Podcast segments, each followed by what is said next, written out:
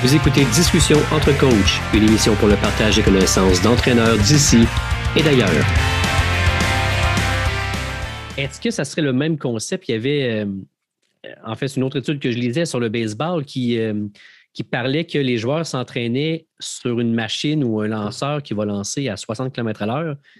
Là, il paraissait bien, il faisait juste des coups de circuit, mais quand il arrivait en match, ben, le lanceur, il lance à 99 000 à l'heure. Et ça donnait des résultats euh, vraiment médiocres pour le joueur.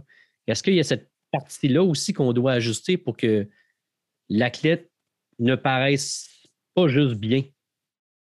Tout à fait. Tout à fait. Que la, puis, puis, puis par le fait même, l'entraîneur. Exact, oui. Right? Parce que quand, quand l'athlète fait bien en pratique, ben, l'entraîneur a de l'air bon aussi, puis valorisé par les pairs, de dire Regardez, regarde, regarde mon athlète aujourd'hui. Euh, ben oui, mais OK, peut-être. Puis même des fois, c'est rassurant. Aussi pour l'entraîneur. Puis je veux, je, veux, pas, je veux pas lancer de briques à personne. C'est pas on, on, jase, là. On, jase. Mais, on jase, mais c'est sûr que tu sais, l'apprentissage, que je l'ai dit dès le départ, l'apprentissage, ça se. On peut pas, hein, c'est difficile à évaluer. Là. On, a, on, ne peut se fier que sur la performance pour voir si l'athlète apprend. C'est sûr que c'est tentant de mettre en place des stratégies qui vont amener des gains de performance durant la pratique. Parce que là, on est tenté de dire, ah, ben, il s'améliore durant la pratique, il est en train d'apprendre. Des fois, oui, mais des fois, non. Puis l'exemple que tu donnes avec, le, avec un lanceur automatique au baseball, c'est excellent. Parce que ton lanceur automatique, tu peux le faire lancer la balle à la même vitesse, à peu près à la même place. c'est sûr que, écoute, tu, ton athlète fait face à ça. Bon, peut-être qu'il va manquer les deux, trois premières balles, mais à un moment donné, il va comprendre que, écoute, la balle va toujours là. Que je, suis aussi bien arrangé pour que mon, mon, le, le, bat de baseball arrive à cet endroit-là, à telle hauteur, parce que c'est là que la balle va être. Parfait. À un moment donné, la balle, elle vient toujours à la même vitesse. Tu es capable de timer ton. Tu capable de timer le, moment à l'impact pour être avoir le bâton non seulement à bonne place, mais au bon moment, parce que le baseball, c'est ça aussi, hein? c'est une précision spatiale, une précision temporelle faut que ton bâton soit à la bonne place au bon moment, parce que sinon, si ton bâton est à la bonne place, mais la balle est en avant, mais tu, passes dans le bas, pareil, tu as les deux. À un moment donné, tu finis par, tu as compris le timing de ça. Écoute, tu vas en frapper des bonnes balles, mais ça, ce n'est pas la demande d'une partie de baseball.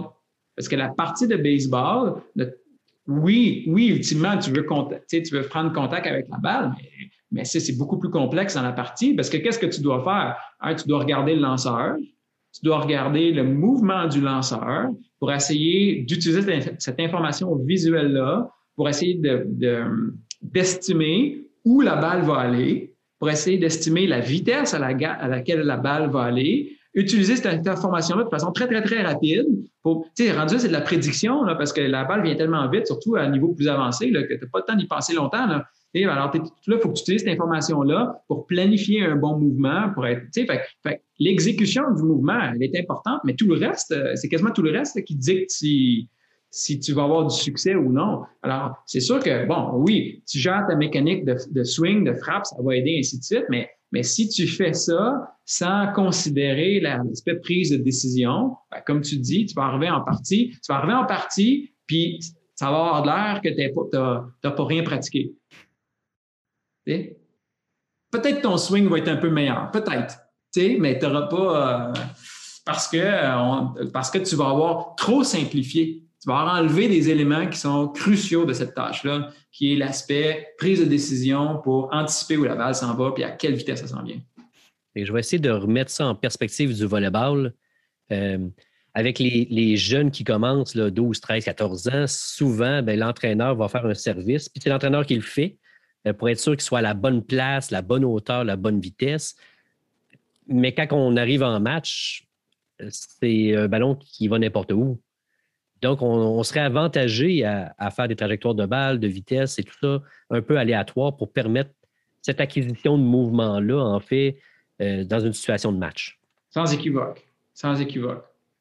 À part peut-être, tu le jour où tu arrives dans ton gymnase, André, là, puis puis tu, pratiques pour la première fois avec tes jeunes la réception de service, peut-être tu peux leur donner une chance cette fois-là. Parce que là, ils vont être en réception de service, ils n'en ont jamais fait ou très peu, sont en phase verbale cognitive, ils sont en train de comprendre c'est quoi, c'est quoi qu'il faut que je fasse, qu'est-ce qui se passe.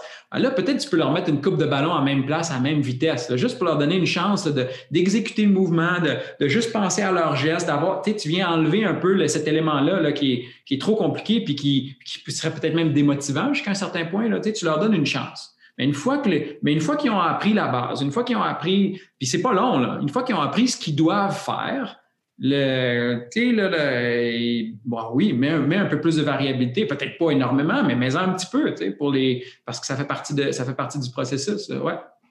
Dans l'apprentissage du mouvement, il y a l'apprentissage des trajectoires qui vont ensemble. Ben oui, c'est sûr, c'est sûr. Ton, ta joueuse, là, ta, joueuse qui est, la, qui est la meilleure, qui est la référence technique, là, tu sais, celle que tu peux faire le, le textbook là, de, de, Volleyball Canada avec, la technique, elle l'a parfait. Là si pas capable de voir où la balle s'en va, le mouvement technique parfait qui est un pied à côté de la balle, ça ne sert à rien. ça ne fait même pas des belles photos. Ça fait même pas des belles photos. Non, effectivement, tant qu'à ça, c'est peut-être mieux d'avoir une technique moins bonne, mais en dessous de la balle. Tu sais. Ouais, bon point. Exact. Tu as plus de chances de faire de quoi avec ça. oui. Puis d'avoir, en fait, en situation de match, hein, on le reproduit tout le temps en situation de match, d'avoir au moins une balle qui lève dans les airs à la la balle qui tombe au sol. Puis en réalité, c'est que les deux sont probablement, sont probablement liés, sont probablement liés ensemble. Et puis il y a même des, il y a même des, euh, il y a un, je dirais pas un courant de pensée parce que c'est plus fort que ça, mais il y a de, mettons, une, une, façon de, de concevoir l'exécution des gestes techniques qui dit que finalement l'exécution puis la perception du geste sont liés ensemble. Tu, tu, tu, percevoir ce qui s'en vient, c'est tu l'intègres avec, avec ton planning d'action, avec ce que tu es capable de faire, les, tes capacités. Tu les Anglais vont parler de affordances, ça fait partie de... Puis tu perçois même l'environnement sur la base de ce que tu es capable de faire. Tu, tu, tu, perçois la balle par est-ce que je, suis capable de l'arrêter là ou faut que je plonge? Tu sais, ça, ça change un peu ta perception. Bon, pas obligé de rentrer en détail là-dedans, mais, en tout cas, il, il, y a, quand même des, il y a quand même des éléments là, qui nous amènent à dire OK, on peut dissocier, la, dissocier l'exécution du geste avec son contexte puis avec l'information, l'information sensorielle qu'on doit acquérir pour l'exécuter. C'est probablement pas une bonne chose. C'est pas une bonne chose?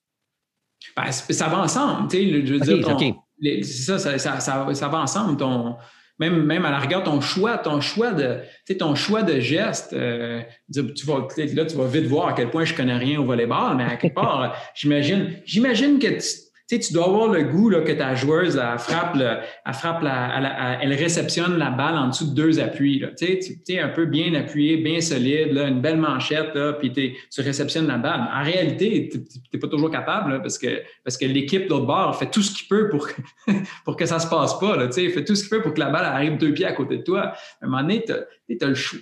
À un moment donné, c'est. Quand, tu es, un joueur de volleyball, tu vois la balle qui s'en vient vers toi. Là, tu te demandes qu'est-ce que je fais là? Est-ce que tu vois la balle qui s'en vient, tu vois la vitesse, tu vois sa direction. Là, ben, tu utilises cette information pour te dire écoute, est-ce que j'ai le temps de faire deux pas pour aller me mettre en dessous puis, puis, la, puis faire ma réception? Ou tu dis non, non, non, je ne me rendrai jamais. Mets les, mets les bras sur le côté parce que là, euh, puis plonge parce que sinon, sinon je ne fais pas de contact. Là, quelque part, même jusqu'à ton choix de, ton exécution, elle, elle, est dictée par ta perception de ce qui s'en vient, puis ça change tes choix. Oui, OK, là, je comprends où tu voulais venir dans, le, dans, ta dernière phrase. Euh, qui, je pensais que tu voulais qu'on sépare les deux tout le temps. Ah non. Mais, ça, va, ça va de soi. C'est parfait. non, c'est ça. J'ai, euh, en fait, ça fait quelques années que je coach et euh, j'ai toujours utilisé beaucoup de matériel pour que le joueur ou la joueuse puisse comprendre des trucs techniques puis bon, je ne savais pas qu'il y avait des études qui avaient euh, travaillé là-dessus. Puis après ça, j'ai lu un petit peu. Euh, puis, je me rends compte que c'est une approche. Euh, ben là, je vais faire une, traduction libre par contrainte. Mm-hmm. Est-ce que tu peux un peu nous expliquer rapidement c'est quoi ce concept-là? Puis comment ça peut être bénéfique dans l'acquisition puis dans une meilleure utilisation de l'apprentissage du mouvement? Bien, certainement. Puis, c'est une bonne question, André, parce que c'est en lien avec, avec le euh, ce que je viens, ce que je viens juste de dire, dans un sens que le pour, pour, arriver à comprendre l'approche par contrainte, l'idée derrière ça, c'est que finalement, le, choix d'un mouvement, du geste technique, que je vais du geste que je vais faire. Je veux même pas le du geste, je veux pas dire du geste avec un gros D majuscule, mais le, le geste technique que je vais choisir d'exécuter au mieux de mes capacités à ce moment donné-là, il est, il est influencé par trois éléments. Par, par, l'apprenant, par moi, par qui, qui l'athlète est, par la tâche elle-même, puis par l'environnement. C'est l'interaction de ces trois-là qui dicte le, mouvement qui doit être fait, euh, puis les bons paramètres à mettre dans le mouvement. Puis, mettons qu'on on, regarde ça un peu plus en détail. Mettons qu'on regarde un, qui est facile, c'est la tâche elle-même. Mais la, tâche, c'est les règles du jeu. Les, les règles que socialement on a acceptées pour définir ce qu'est ce sport-là dictent la, meilleure technique, si je peux dire, ou le mouvement optimal à faire. Euh, par exemple, au volleyball, le, ben, le, le, volleyball, si je fais un service, ben, le service, on a décidé socialement qu'il y a une ligne en fond de terrain, puis tu ne peux pas dépasser cette ligne-là pour faire ton service. C'est le même, c'est les règles. On, aurait, pu dire, tu as le droit de mettre un pied sur la ligne. Je veux dire, on, ou, mais non, on a décidé, que tu as une ligne de fond. Après ça, on a décidé qu'il y a une certaine hauteur du filet. Fait qu'il faut que ta balle passe par-dessus cette hauteur-là. Déjà, ça vient de dicter un peu ton patron de mouvement. Puis on a décidé aussi que tu n'as pas besoin d'avoir les pieds au sol. C'est un choix subjectif. On aurait pu dire, derrière la ligne, puis les deux pieds à terre. Bon, mais le fait. fait que là, ces contraintes-là, c'est, de, tâches, bien, ça t'amène à dire Ah, ben parfait, ça veut dire que ah, ça veut dire que je peux, je peux faire deux, trois pas pour accélérer. Ouais, parfait, super. OK, fait que je peux sauter par-dessus la ligne. Ben, très bien, j'ai gagné un peu de vitesse, j'ai gagné une coupe de mouvement. Euh, ben, parfait. Fait que, ça vient de dicter un peu le, mouvement à faire. Fait que tu as cet élément-là, la tâche. Après ça, tu as l'apprenant. L'apprenant aussi, avec ses caractéristiques propres, ça dicte le mouvement qu'il va pouvoir faire. Le, un peu comme, comme je viens de le mentionner, le, je vois une balle qui s'en vient, ben, mon choix de plonger pour attraper la balle, faire contact sur la balle. Euh, et mon choix de plonger est dicté, ben, est-ce que, est-ce que je pense que j'ai le temps de me rendre? Donc, ma vitesse de déplacement, moi, comme apprenant, ma grandeur, nécessairement. Si je, je suis, écoute, si je suis grand, peut-être que je peux m'étirer, mais si je suis petit, peut-être je me dis, il faut que je plonge. Fait que ça, fait que l'apprenant, puis aussi l'environnement dans lequel il est fait. Bon, un volleyball à l'intérieur, l'environnement est plutôt stable, mais si euh, on était à l'extérieur, par exemple, il y a du vent, il y a du soleil, il y a ces contraintes-là à considérer aussi dans le choix de mouvement. Fait que, l'idée, fait que l'approche par contrainte, c'est que lorsqu'on fait un geste, on essaie de trouver la solution, l'apprenant, il cherche pour essayer de trouver la solution optimale parmi ce, parmi ce lot de trois contraintes-là, finalement. Puis l'approche par contrainte, ce qu'elle dit, c'est que, ben, écoute, tu pourrais dire, tu peux dire à ton apprenant quoi faire, très directif. L'entraîneur va dire, écoute, là, je veux que tu fasses ça. C'est une façon de faire, certainement. L'approche par contrainte, elle dit, ben, l'entraîneur, ce qu'il pourrait faire, c'est avoir peut-être une, approche plus hands-off. Au lieu de dire quoi faire, il pourrait manipuler les contraintes pour amener l'athlète à, explorer, explorer les, des, solutions motrices possibles, explorer différents mouvements pour avoir, qui, qui peut mettre en place dans ce, dans ce contexte-là pour essayer, pour que l'athlète découvre la solution optimale dans ce contexte-là. Alors, ça, c'est l'approche par, contrainte qui, euh, qui, qui, donne certainement des bons résultats aussi. Bon, ça dépend un peu toujours comment qu'on comment qu'on l'applique, mais, mais l'idée d'amener l'apprenant à explorer l'ensemble de solutions possibles pour voir, écoute, puis, des fois, il y en a qui ça va être des bonnes solutions, puis des fois, il y en a qui vont prendre et dire non, ça, ça, ça, c'était pas une bonne idée, ça marche pas. Bon, parfait, ça marche pas, je le refais pas, là. Tiens, on y va. Alors, c'est une bonne idée parce que ça permet à l'athlète, un, d'explorer, d'être euh, engagé cognitivement dans le processus et puis euh, essayer des nouvelles choses. Ce qui est, tu sais, ça sonne drôle un peu, mais le, je pense que quand on, quand on regarde un peu nos athlètes, là, bonne journée, mauvaise journée, là, ils font pas mal tout le temps la même affaire. Moi, je me rappelle en ski alpin, des fois, je, ben, je, m'entraînais ou je m'entraînais avec des, des amis. Puis, bon, ben, un ami, tu le vois skier, euh, il, est bien découragé, là, une mauvaise journée aujourd'hui. Écoute, objectivement, ça ressemblait pas mal à hier. Puis même, je te dirais, objectivement, ça ressemblait pas mal à l'an passé. Puis des fois, je, je skie avec des, avec des amis, là, ça fait peut-être quelques années que j'ai pas skié avec eux. Puis ça, ressemble encore. On fait toujours pas mal la même affaire. Alors, puis des fois, c'est ce qui nuit un peu à notre cheminement. Alors, dans un, dans un contexte où tu forces les gens, où tu les amènes à essayer d'autres choses, à explorer une nouvelles à un moment donné, ils vont, ils vont essayer le mouvement que! Ah! Ah, c'est ça que tu disais, tu sais. Ah, bon, ben là, tu, là, tu viens de faire un gain, tu viens de faire un progrès, là. Puis des fois, tu peux leur dire, écoute, combien de fois, combien de fois tu leur dis, André, à tes athlètes, fais ci, fais ça, fais ci, ils le font pas, ils le font pas, ils le font pas. Ben, c'est ça. Font pas plus. ils font pas plus. Fait qu'à un moment donné, tu dis, écoute, fais bien ce que tu veux, là, mais regarde, voici l'objectif ou voici la contrainte. Tu pas le droit, tu peux pas faire ça. Tu sais, change les règles. Arrange-toi avec les nouvelles règles. Ben là, ils n'auront pas le choix de faire quelque chose de différent. Je vais donner un exemple pour le pour certains entraîneurs, euh, s'ils veulent mieux comprendre. Disons que moi, je veux que l'attaquante apprenne à frapper euh, plus sur la ligne, en fait, une distance de peut-être un demi-mètre à côté de la ligne de côté. Bien, ce que je vais faire, c'est que je vais mettre des blocs artificiels tellement haut sur le reste du filet ou dans sa zone à elle que c'est impossible qu'elle frappe par-dessus et que la, balle tombe in.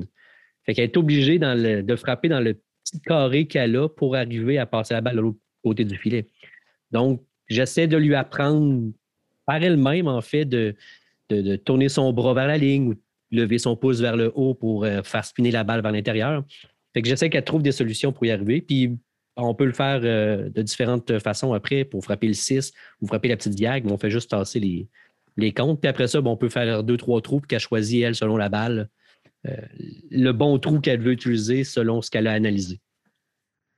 Très bien. Tu vois, tu, ben, tu as, mis, dit le mot-clé. Tu veux l'amener à, ce qu'elle trouve des solutions.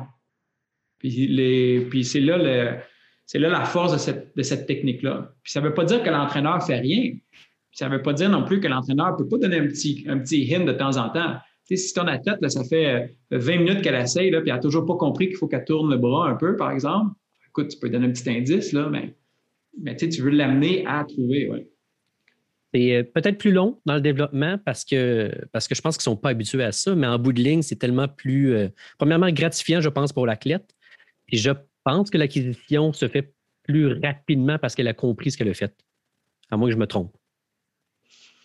Écoute, j'ai pas, euh, pas lu des tonnes et des tonnes de recherches là-dessus là, en termes de, vitesse. Puis, mettons, si on prend ça par rapport à l'autre, si ça va plus vite ou moins vite, alors je, je vais avoir de la difficulté à donner une réponse basée sur la science l'élément que je pourrais souligner ici, puis qui vaudrait la peine d'être mesuré par quiconque s'intéresse à faire, à faire ça, c'est de dire est-ce que est-ce c'est peut-être plus lent durant ta séance, mais à la fin de la semaine, est-ce que ça se peut que ce soit plus facile, plus rapide? Parce que si tu prends une approche, là, puis des, ça revient à ce qu'on disait tantôt performance versus apprentissage. Si tu prends, une, mettons, une approche très directive, avec beaucoup de rétroaction, fais ci, fais ça, attention, passez tourner, tourne plus. C'est sûr que ton, c'est sûr que va être meilleure durant la pratique, c'est certain. Mais il y a des bonnes chances que demain, là, il va falloir que tu recommences la même affaire. Puis après-demain, il va falloir que tu recommences la même affaire encore une fois. Puis ça prend, à un moment donné, ça prend du temps. Alors peut-être que des fois, par contrainte, il est possible que, ça se peut qu'aujourd'hui, les gains ne soient pas aussi spectaculaires de performance que tu t'attends, que aurais souhaité ou que, ou que tu as déjà vu quand tu prenais l'autre mais est-il possible que demain, ah, tu n'as pas à répéter la même affaire? Puis après-demain, hé, ben Colin, elle s'en rappelle encore, tu sais, au moins. peut-être que les gains sont plus modestes durant la pratique, mais ils, perdurent dans le temps davantage.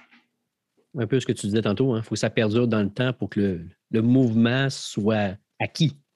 C'est ça l'idée. C'est ça l'idée. Fait alors, alors, ça vaut la peine. Puis peut-être le message à, lancer à tous les entraîneurs. Et moi, je ne, écoute, je ne suis pas certain qu'il y a une façon parfaite d'entraîner les. Parce qu'il y a trop de variables. Il y a des contextes, il y a des, il y a des athlètes, il y a des d'où ils sont. Puis alors, je serais bien, je serais bien mal avisé, je pense, de dire aujourd'hui, voici comment on coach. Mais cela étant dit, par contre, étant donné qu'on sait qu'il y a plusieurs façons de faire, la meilleure chose à faire, je pense que c'est de mesurer.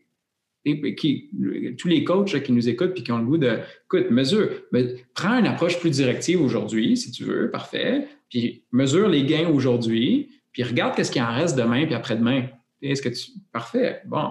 Puis la semaine prochaine, essaye une autre technique, puis mesure-le, puis mesure-le sur une coupe de jours, puis vois qu'est-ce qui, qui en reste, puis puis à chaque, à chaque nouvelle idée, chaque initiative, fait la même chose. À un moment donné, tu, viens et tu trouves que, oh ben Colin, quand je fais ça, c'est vrai, ça ne perdure pas dans le temps. C'est drôle, elle était bonne hier. Aujourd'hui, il faut que j'y répète encore tout. Combien de fois on l'entend, ça, André? Hein? J'arrête pas d'y répéter. Il faut tout le temps que j'y répète. Elle l'a eu hier, là, puis aujourd'hui, elle, a tout oublié. Il faut encore que j'y répète. Bon, trouve que c'est la beauté de la science maintenant, euh, où euh, quand j'ai commencé à coacher, on disait qu'on était des, des, machines juste à répéter.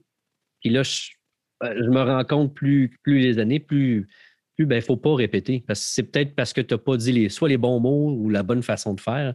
Fait que je trouve ça intéressant de, comme tu dis, de mesurer puis, de trouver aussi hein, ce qui se rapproche le plus de notre personnalité comme entraîneur pour aider les athlètes. Idéalement, on pourrait penser que le processus d'apprentissage ne dépend pas trop de la personnalité de l'entraîneur. On pourrait penser que, mais, mais j'ai peut-être tort là, j'ai peut-être tort. Hein. Puis la, moi, ce que, moi, ce que je trouve, ce qui complexifie le jeu beaucoup, André, c'est qu'il y, y, a bien des techniques qui peuvent être mises en place qui fonctionnent. Je veux dire, ils, ont, ils sont éprouvés, ils ont passé le, passage du temps, sont éprouvés. Euh, il y a des gens qui ont été coachés comme ça dans le passé, peut-être même nous-mêmes. On sait que ça marche, mais on peut les répéter, ainsi de suite. sais. Fait que personne qui remet ça en doute. C'est sûr que ça va. Donne-en la rétroaction à tous tes essais si tu veux. La personne, c'est sûr qu'elle va s'améliorer sur une période. Un moment donné, là, on est dans le. On veut, on, veut faire du fine-tuning un petit peu. Là. On veut, on veut non seulement. C'est plus juste une question, des fois, d'amener les athlètes à un niveau c'est de l'amener le plus rapidement possible à ce niveau-là pour qu'ils soient capables de faire quelque chose de plus puis, puis de dépasser la compétition après ça. Si ça prend, si ça te prend, je ne sais pas, euh, euh, André, dans, votre domaine, ou ben, c'est un peu dans tous les. Mais mettons que ça prend 10 ans, développer un athlète euh, de haute performance. Tu, le prends, tu le prends à 14 ans, peut-être, puis à 24 ans, là, il, est, prêt pour, il est prêt pour gagner des médailles aux Olympiques. Très bien. Ça prend 10 ans. Bon. Mais si si tu es capable de prendre, d'amener l'athlète à même niveau, même place, en huit ans, écoute, là, ça, lui donne deux ans d'extra sa compétition quand il arrive à 24 aux Olympiques. Tu je veux dire, c'est comme ça que c'est comme ça que les médailles se gagnent demain. C'est, c'est, pas, c'est pas faire comme tout le monde euh, puis arriver à la même place comme tout le monde. C'est, c'est trouver quelque chose qui fait qu'on arrive plus tôt que tout le monde. Tu sais, qu'on développe notre jeune, qu'on la, on l'amène, ce qui est le standard international aujourd'hui, là, qui est atteint à 24 ans, mais il faut, faut trouver une façon d'atteindre ce standard-là à 22 demain, parce que c'est comme ça qu'on. Ben, en tout cas. Je, trouve, euh, en fait, je trouve notre dernière intervention tellement pertinente. En fait, c'est pour ça que les études continuent, hein, puis on essaie de gruger tous les petits 1% à gauche puis à droite pour arriver, comme tu dis, à le faire plus rapidement puis être, être meilleur, en fait. Exact, exact, c'est ça. Je lisais euh, dans le livre Mécanistique euh, une étude sur le baseball euh, qui comparait en fait la, pratique en bloc versus la pratique aléatoire. Puis là, c'est le, grand débat du coaching. Puis euh, après avoir lu ça, je me disais, mon Dieu, les, statistiques ne font que prouver certaines choses. Euh, puis dans l'étude, en fait, il y avait trois groupes. Le premier groupe qui est un groupe contrôle, fait lui, il n'y avait pas de, séance extra au bâton. Le deuxième groupe avait 45 lancers supplémentaires, mais dans un style en bloc. Fait 15 balles rapides, 15 balles courbes, puis 15 changements de vitesse. Le troisième groupe, 45 lancés, mais aléatoire. Il ne savait pas qu'est-ce qui s'en venait devant lui.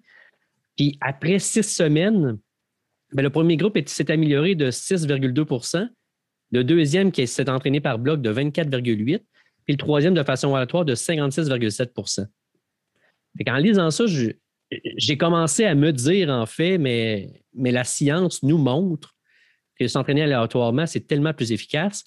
Ça ne veut pas dire qu'il faut arrêter l'entraînement en bloc, mais, euh, mais toi, tu peux nous expliquer quoi de ce concept-là, en fait, entraînement rapidement, parce que ça pourrait faire l'objet d'un podcast au complet, je pense, euh, cette théorie-là. Mais les avantages au niveau de l'apprentissage du mouvement dans ces deux types d'entraînement-là, c'est quoi? Euh, bon, mettons si on met juste, on, on, met des définitions en place, on va parler de puis, tu sais, tu l'as bien dit, là, mais juste être certain qu'on on soit sur la même longueur d'onde. Quand on va parler d'entraînement en bloc, un entraîneur qui dirait qui ferait un entraînement en bloc, imagine, tu as, deux, trois tu deux, trois habiletés motrices que tu veux entraîner dans ta pratique. dans ce cas-là, ça pourrait être de, frapper contre une balle rapide, contre une balle courbe, une balle papillon peut-être, ou au volleyball, euh, ça pourrait être euh, faire des services, euh, euh, la touche, puis euh, réception de service. C'est comme trois mouvements totalement distincts les, uns des autres. Si tu dis, écoute, moi, mes, mes joueurs, mes joueuses ont besoin de travailler ces trois éléments-là, bon, ben, tu as un peu deux choix. Tu peux dire, ben, parfait, je vais faire un atelier, un premier 15 minutes, là, on va faire du service, tout le monde ensemble, là, tu passes la théorie, tu fais tes démos, ainsi de suite. On fait 15 minutes de service. Après ça, on va faire 15 minutes de, de touche. après ça, 15 minutes de réception de service. Ça, c'est un entraînement en bloc. Et on regroupe en bloc les, trois différents, les trois différentes mouvement.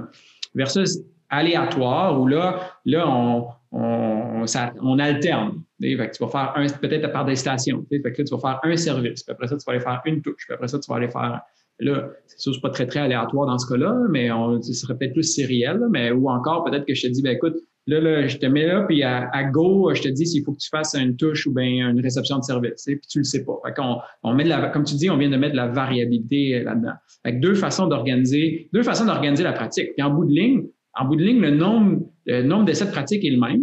Tu, sais, tu vas probablement faire le même nombre de services, le même nombre. Le, le temps de pratique est le même, c'est juste l'ordre qui change un petit peu.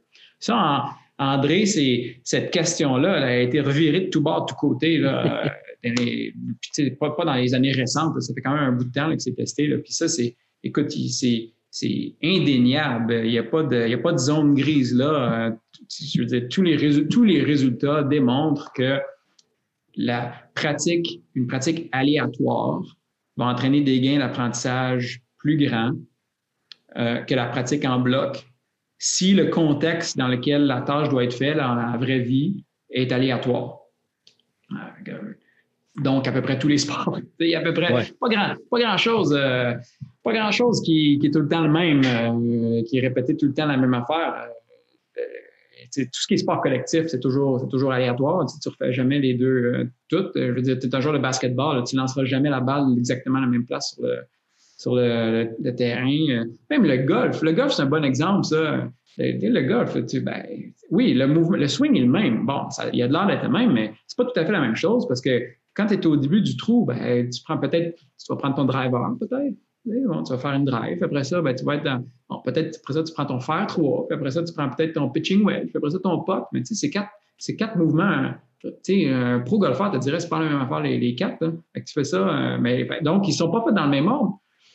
Tu sais, quand, je sais pas, quand, tu vas driver, André, mais moi, j'ai toujours été au, driving range. Tu, mets ton, petit panier de balles à terre. Là, ben, tu te réchauffes, peut-être, tu sors ton fer neuf, là, là, tu frappes 5-10 balles de fer neuf. Après ça, quand ça va bien, tu sors un fer 7, tu sais, puis tu progresses, puis à la fin, tu te gardes la moitié du panier pour faire des drives, là, il n'y a jamais une game de golf qui, tu, frappes jamais 15 balles de haut driver un à suite de l'autre, Fait que, c'est indéniable. La pratique aléatoire, aléatoire, lorsque tu retestes ça dans un contexte aléatoire, donc réel, tu vas avoir un meilleur transfert. Par contre, ça, c'est, puis encore, on revient à la différence entre apprentissage puis performance. C'est sûr que durant la séance de pratique, c'est sûr que durant la séance de pratique, ceux qui pratiquent en bloc sont meilleurs. Si tu, tu, quantifies l'exécution des gestes, l'atteinte d'objectifs, ainsi de suite, c'est sûr que ceux qui sont en bloc, ils sont meilleurs. Mais ce qu'on se rend compte, c'est qu'à long terme, c'est comme si tu es meilleur dans ta pratique, mais quand tu reviens le lendemain, tu en as oublié un petit peu. Puis, fait que là, le lendemain, tu pratiques tes meilleurs, mais tu reviens, tu en as encore oublié un peu. Versus aléatoire, ben, c'est moins spectaculaire ton gain durant la pratique, mais les gains que tu fais, tu t'en rappelles. Puis une des, une des raisons qui explique ça, André, lorsque tu fais face à un mouvement, tu dois, tu dois évaluer les conditions initiales. Donc, où, sont, où est ton corps, où sont tes bras, où sont tes jambes, dépendamment de c'est quoi ta tâche, c'est quoi l'objet, c'est quoi l'objectif des fois, bon, des fois, tu as, un objet qui s'en vient vers toi. C'est quoi la vitesse de l'objet? C'est quoi sa trajectoire? Tu as, tout ça à, à, gérer. Après ça, tu dois, tu dois te rappeler dans ta mémoire, bon, dans ce contexte-là, c'est quoi qu'il faut que je fasse? Faut ton cerveau doit, OK, c'est tel type de mouvement que je dois, parfait. Fait tu dois re, replanifier le mouvement, envoyer les commandes motrices avec les bonnes spécifications. Tu fais ton geste, puis tu c'est tout ce processus-là qui doit être mis en place. Le problème quand tu fais la pratique en bloc, c'est qu'à un moment donné, quand c'est toujours la même chose qui revient, à un moment donné, tu n'as plus besoin de, plus besoin de te dire qu'est-ce que je dois faire dans ce contexte-là. Je sais, la fois, pas dix fois je le fais, écoute, moi, je sais c'est quoi le mouvement. Puis après ça, ce qui arrive, avec la pratique en bloc, des fois, c'est que tu, tu, tu ne repenses plus à, OK, les conditions initiales, l'objectif, ainsi de suite. Tu te dis, écoute, ça fait quatre fois que je le fais, ce mouvement-là, là, les quatre fois d'après, les quatre, depuis quatre fois, je suis pas assez fort, bon, ben, je vais mettre un peu plus de force, tu sais. Mais, donc là, tu ne, donc, donc ton, ton, ajustement de mouvement est plus en fonction de ton évaluation de la situation. C'est juste, tu dis, je vais faire exactement ce que j'ai fait, mais un petit peu plus fort. Alors, bon, ça marche, c'est sûr que ça marche là, puis tu vas y arriver, mais, mais, mais quand tu vas arriver dans ton contexte réel, tu n'as plus ces quatre mouvements-là avant. dans ton contexte réel, tu n'as pas fait ces mouvements-là avant. Là, il faut que tu regardes la balle qui s'en vient, puis là, tu choisisses ce que je dois faire, puis tu dois te baser sur, tu dois repenser à ta mémoire, tu dois recomparer les conditions initiales, les objectifs, ainsi de suite. c'est ça qu'il faut que tu pratiques. C'est un peu le gain que tu as dans la, pratique aléatoire. c'est un peu encore une question d'ego d'entraîneur, que l'athlète va peut-être moins bien paraître, mais qui va devenir meilleur. Ah oui, peut-être. Ben, c'est sûr. C'est sûr, ça doit contribuer. Hein, Puis encore, on veut bien faire. C'est, ah faut juste pas, faut juste pas voir adéquation entre amélioration durant la pratique avec nécessairement un apprentissage. C'est ça le, c'est ça le, truc. Peut-être le seul petit bémol que je peux t'apporter ici, c'est, tu sais, la pratique en bloc est peut-être pas euh, à, oublier totalement. Le, surtout, tu sais, la pratique en bloc a encore sa place si tu as une tâche qui est très complexe, puis tu as un apprenant qui est dans une phase cognitive, par exemple. Un peu comme tantôt on disait, ben, là, ça vaut la peine, tu pourrais lui donner une chance un peu. Tu pourrais lui donner une chance. Faisant une coupe de mouvements en ligne là, ensemble, là, juste pour que tu comprennes un peu qu'est-ce qui se passe, puis tu comprennes un peu la vitesse qui s'en vient, le spin de la balle, ainsi de suite, là, tu pourrais. Dans la mesure où, une fois que ça c'est bien compris, tu as, avantage à retourner vers quelque chose de plus aléatoire puis qui, est plus cohérent avec le contexte dans lequel ça va être fait euh, par la suite. Quand j'étais jeune, euh, je jouais au hockey sur PlayStation, puis euh, en fait sur les consoles de jeu. Puis euh, à un moment donné, ils ont sorti, tu pouvais entraîner ton équipe pour qu'elle devienne meilleure, exemple, sur les mises en jeu ou sur les lancers, puis ils te faisaient pratiquer. Mais quand tu pratiquais la mise en jeu pendant une semaine, là, le match après, tu gagnais à peu près toutes tes mises en jeu.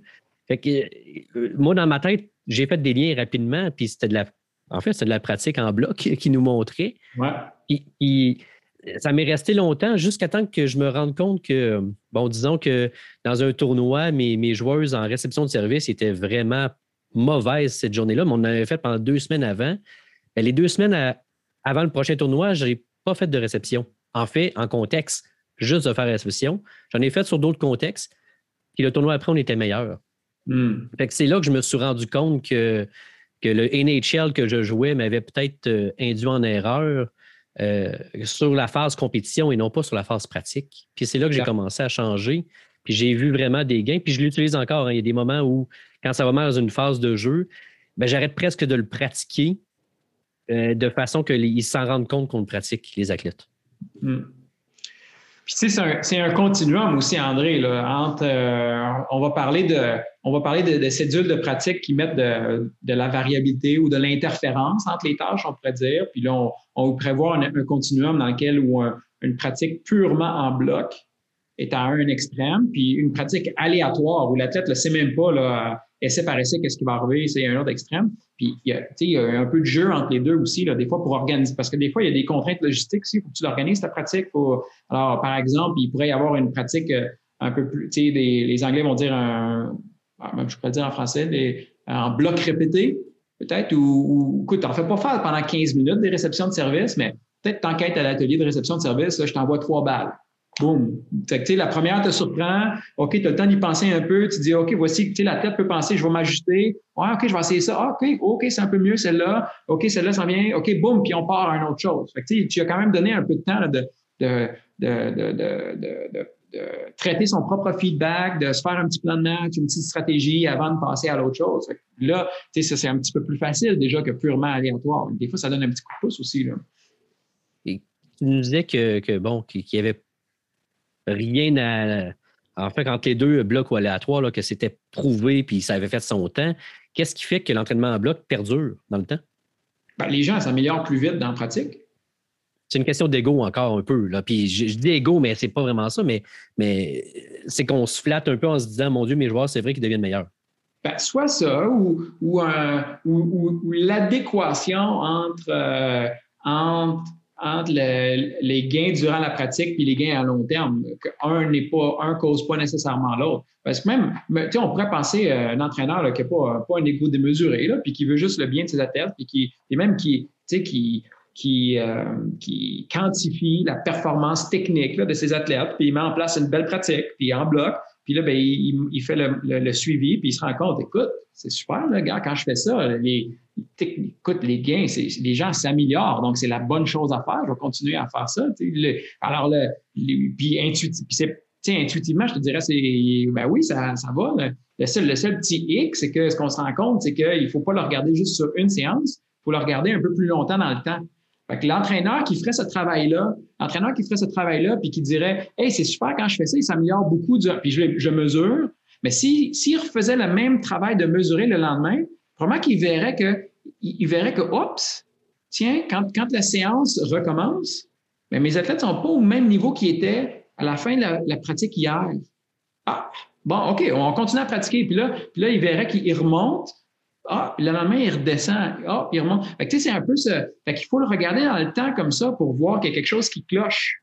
Puis, puis, puis là, il faut être prêt à essayer une autre technique qui, sur la base de tu sais qu'ils peuvent s'améliorer beaucoup durant la pratique, tu sais, ça prend quand même un peu de guts pour dire, écoute, je vais faire quelque chose d'autre aujourd'hui qui va donner des gains durant la pratique qui sont moins grands que ce que je suis habitué parce que je suis confiant que demain, quand ils vont venir, là, peut-être qu'ils vont s'améliorer juste de 50% au lieu de 100 mais quand ils vont revenir demain, au début de la pratique, ils vont être encore 50% meilleurs qu'ils étaient hier.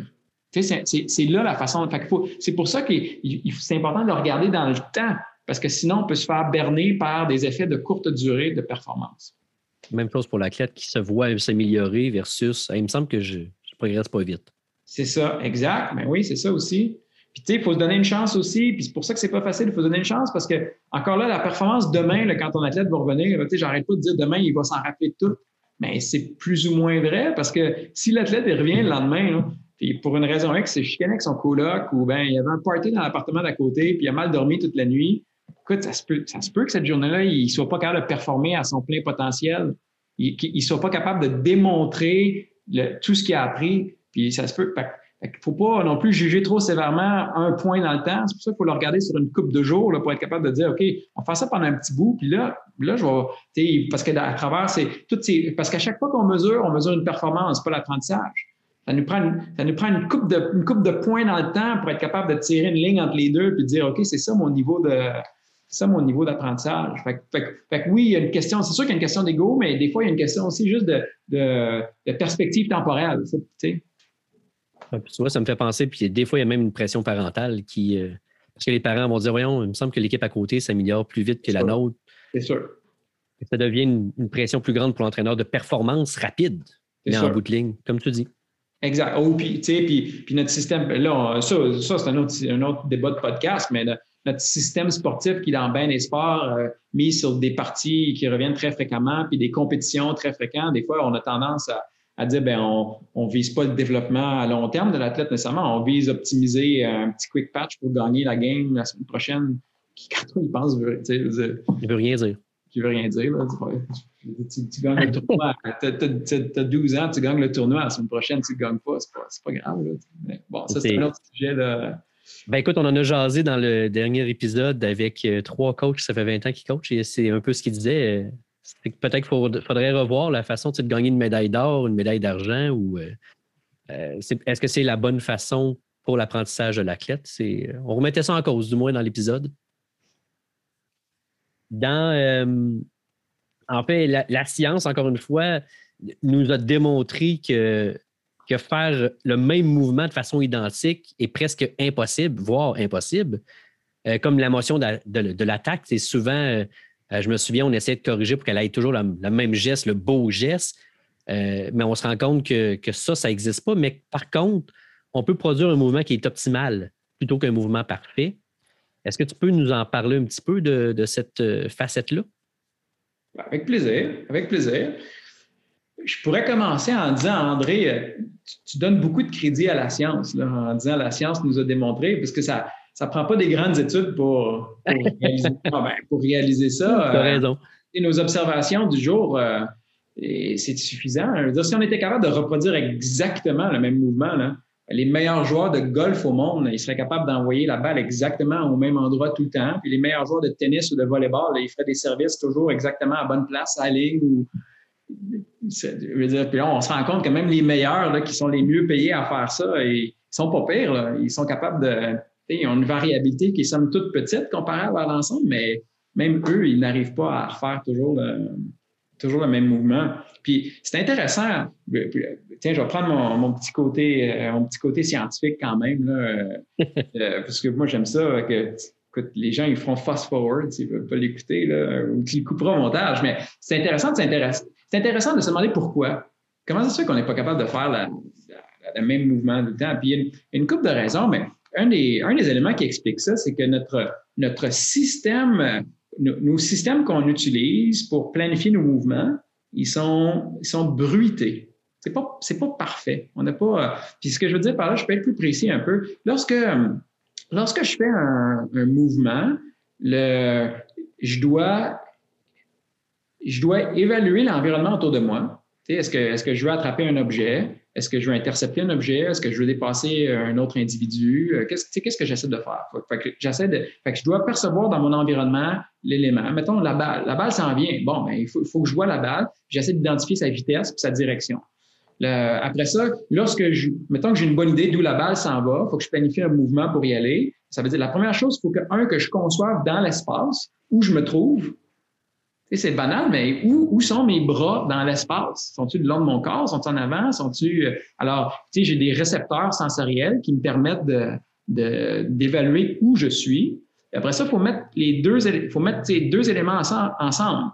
Fait que là, j'ai une balle qui s'en vient dans l'espace, qui est visuelle, qui est en dehors de moi. Puis là, il faut que je compare ça avec une position d'un corps. Tu sais, fait que c'est deux comme frames de référence différents faut que je les mette ensemble pour essayer d'évaluer, bon, ben, c'est là qu'il faut que je sois à tel moment. Ça, c'est bruité, c'est pas parfait. Notre, positionnement, notre positionnement est, pas, euh, on, est assez précis, là, mais pas parfait. Puis, tu sais, on peut le tester nous-mêmes. Je veux dire, tu bouge ton doigt rapidement vers ton nez, en plein centre de ton nez. Si tu le fais vite, là, tu n'arriveras pas pile en plein centre. Tu vas être des fois un petit peu à côté ou, euh, puis les, les, gens qui sont euh, les gens qui nous écoutent à la maison, tu peux un autre petit test aussi facile qu'on peut faire. Tu, mets, tu mets, un, mets, un, index au-dessus de ton bureau, puis tu mets puis avec ton autre index sans regarder en dessous, essaie de venir aligner ton index exactement en dessous. Prends le temps que tu veux, mais sans regarder. Là.